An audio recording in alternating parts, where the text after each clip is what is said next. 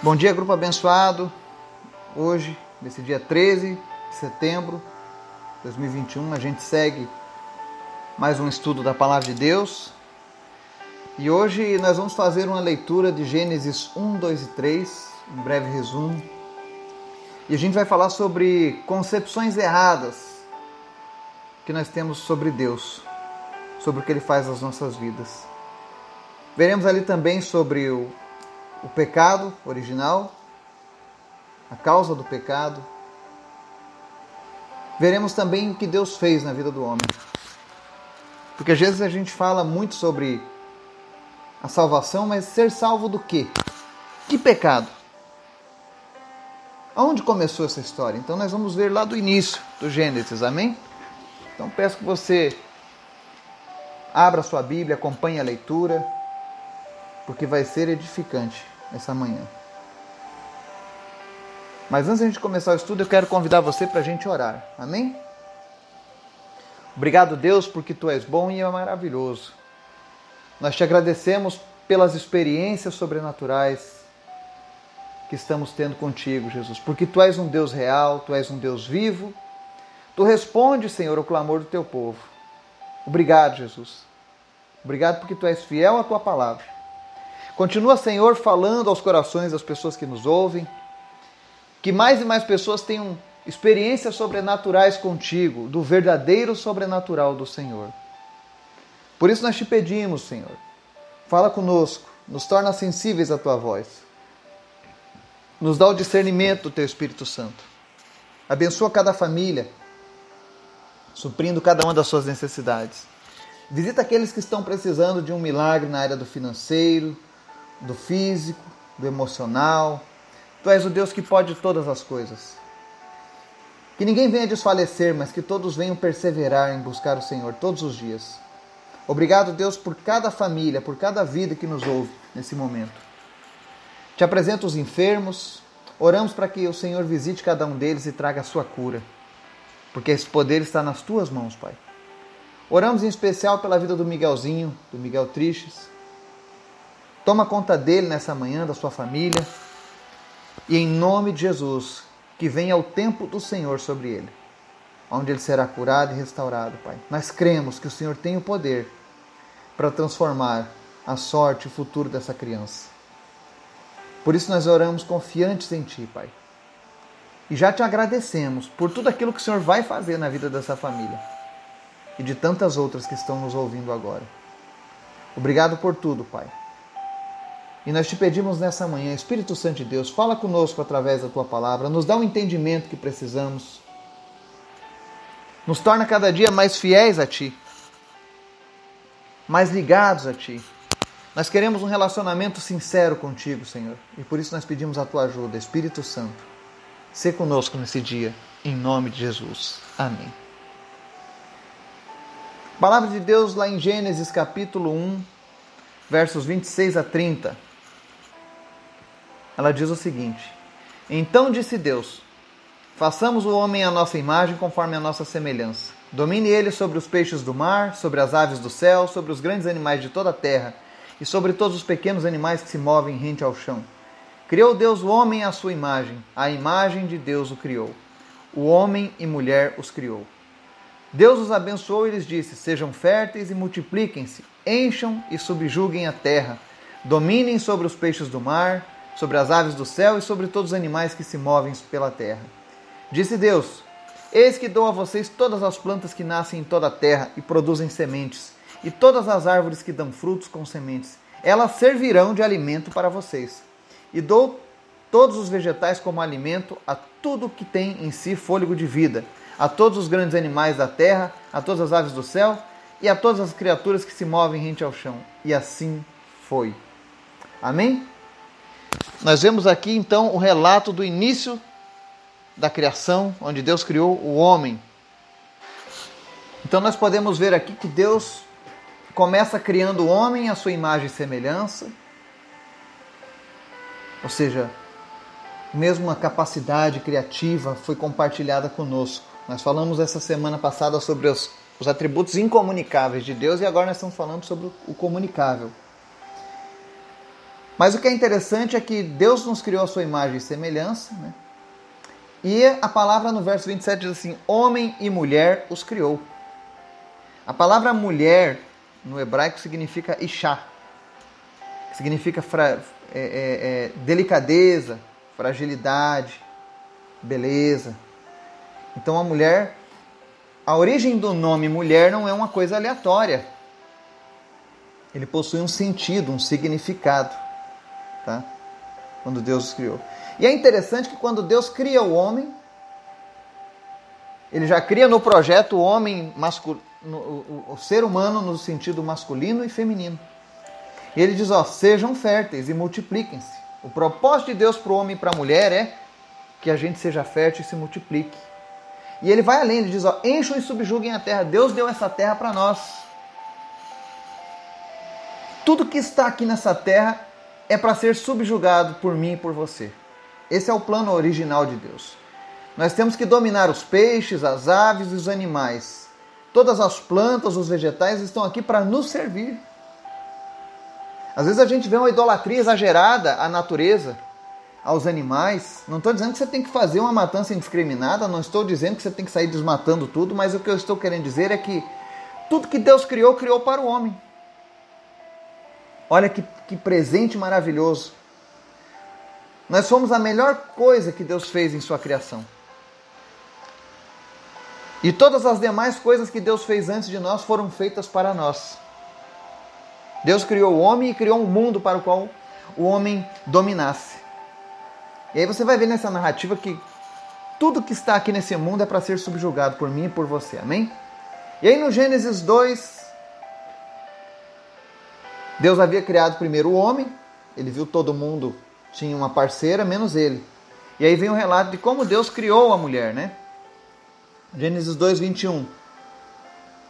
Diz assim: Então o Senhor Deus fez o homem cair em profundo sono, e quando este dormia, tirou-lhe uma das costelas, fechando o lugar com carne.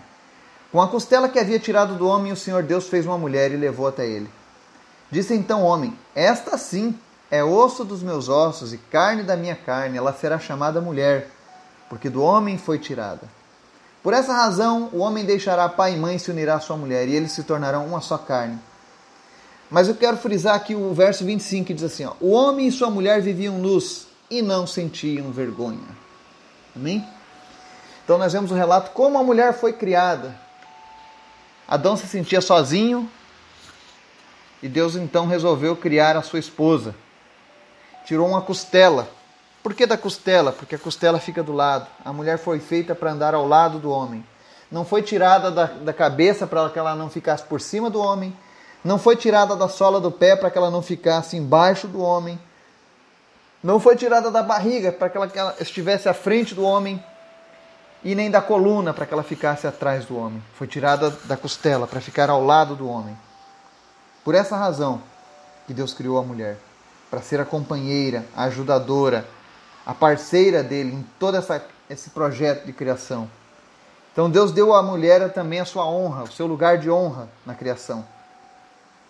Ela veio do homem, mas como uma versão fragilizada, mais delicada, como são as mulheres. E é por isso que nós devemos honrá-las. Mas o que eu quero frisar aqui é que até esse ponto estava tudo muito bom, tudo maravilhoso. Deus criou o homem, Deus criou a terra, tudo aí, ó, homem. Adão, você, Adão e Eva, vocês vão andar em tudo isso aí. E o que é interessante, eles não tinham vergonha de andarem nus, tá? Presta bem atenção nesse versículo. Viviam nus e não sentiam vergonha. Agora vamos lá para o Gênesis 3, que diz o seguinte: Ora, verso 1: A serpente era o mais astuto de todos os animais do campo que o Senhor Deus tinha feito. E esta disse à mulher: É assim que Deus disse: Não comereis de toda árvore do jardim? Respondeu a mulher à serpente: Do fruto das árvores do jardim podemos comer. Mas do fruto da árvore que está no meio do jardim, disse Deus: Não comereis dele, nem nele tocareis, para que não morrais. Disse a serpente à mulher: Certamente não morrereis, porque Deus sabe que no dia em que comerdes esse fruto, vossos olhos se abrirão e sereis como Deus, conhecendo o bem e o mal. Então, vendo a mulher que aquela árvore era boa para se comer e agradável aos olhos, a árvore desejável para dar entendimento, tomou do seu fruto, comeu e deu a seu marido, e ele também comeu. Então foram abertos os olhos de ambos e conheceram que estavam nus, pelo que coseram folhas de figueira e fizeram para si aventais. E ouvindo a voz do Senhor Deus que passeava no jardim à tardinha, esconderam-se o homem e a sua mulher da presença do Senhor Deus entre as árvores do jardim. Mas chamou o Senhor Deus ao homem e perguntou-lhe: Onde estás? Perguntou-lhe o homem: Ouvi a tua voz no jardim e tive medo, porque estava nu e escondi-me. Deus perguntou-lhe mais: Quem te mostrou que estavas nu? Comeste da árvore que te ordenei que não comesses? Ao que respondeu o homem: A mulher que me deste por companheira deu-me a árvore, e eu comi. Perguntou o Senhor Deus à mulher: Que é isso que fizeste? Respondeu a mulher: A serpente enganou-me, e eu comi. Amém? Então vocês veem que a serpente fala com a mulher.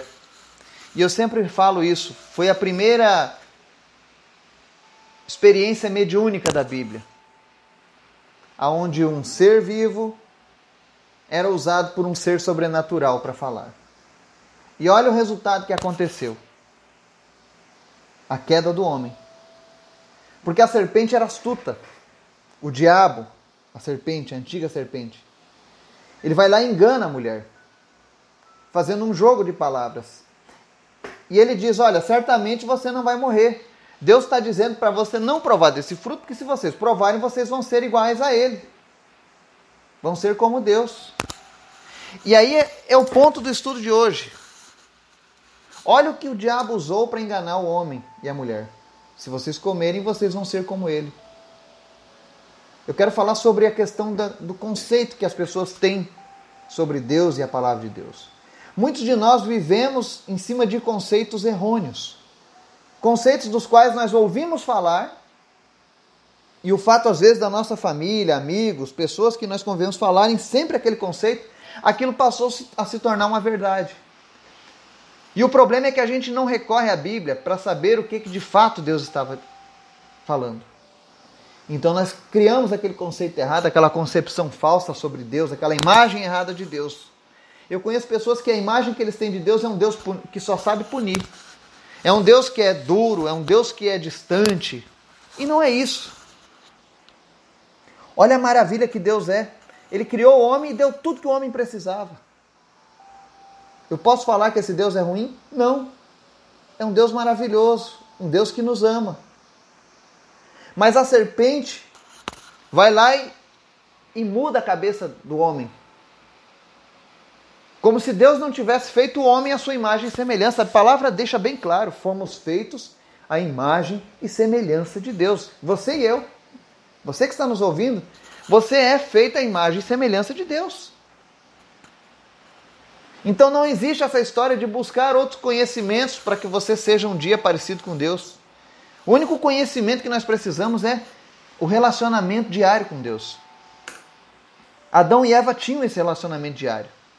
E antes deles cometerem o pecado, a Bíblia diz lá no verso 25 que eles viviam nus e não tinham vergonha. Porque eles estavam bem consigo mesmo e com Deus. Mas a primeira coisa que acontece quando o homem e a mulher pecam é o sentimento de vergonha.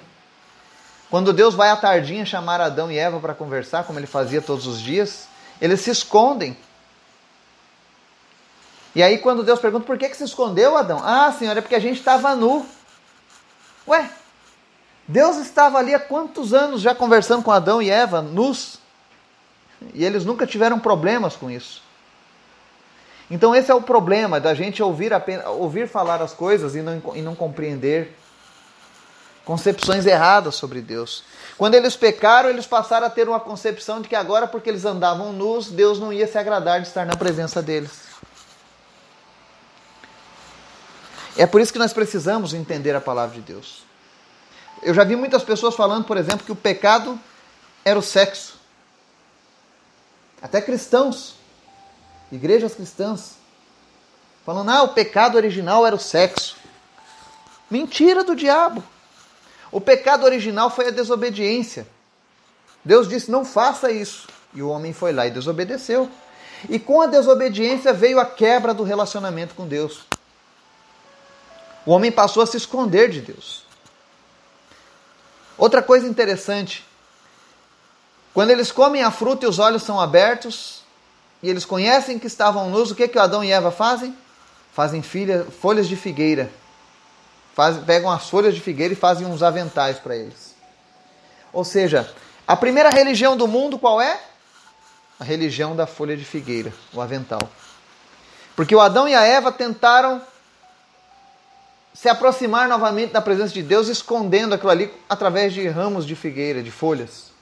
Isso é religião. É o homem tentando se religar a Deus na sua própria maneira. E não era isso que Deus queria. Então a primeira religião do mundo está ali o avental de folha de figueira. A primeira experiência mediúnica também estava ali a serpente incorporada pelo diabo falando com a Eva. Você vê tudo isso na narrativa de Gênesis, nos três primeiros capítulos. Ou seja, o homem vai lá e tenta se aproximar de Deus. E primeiro, o homem já muda a sua concepção acerca de quem é Deus, assim como muitas pessoas hoje. Tem pessoas que têm medo de se achegar a Deus, porque só olham o lado negativo das coisas. Eles ouvem falar uma coisa sobre Deus e criam aquilo ali como uma concepção, e Deus na verdade não é isso. Então fuja das concepções erradas. Eu não sei qual é a sua concepção, você que está nos ouvindo hoje, acerca de Deus. Você enxerga Deus como um Deus furioso ou como um Deus amoroso? Como um Deus justo e misericordioso ou como um Deus que só sabe punir as pessoas? Porque se você está olhando apenas as coisas negativas, isso é um erro de concepção. Eu gostaria que você permitisse ao Espírito Santo de Deus nessa manhã falar ao teu coração e revelar a, a ti a imagem de Deus como ele é. E para isso eu quero deixar um exercício bem simples para você. Após essa mensagem, vai para o teu lugar de oração e eu quero que você entre na presença de Deus e fala: Senhor, como eu te vejo realmente?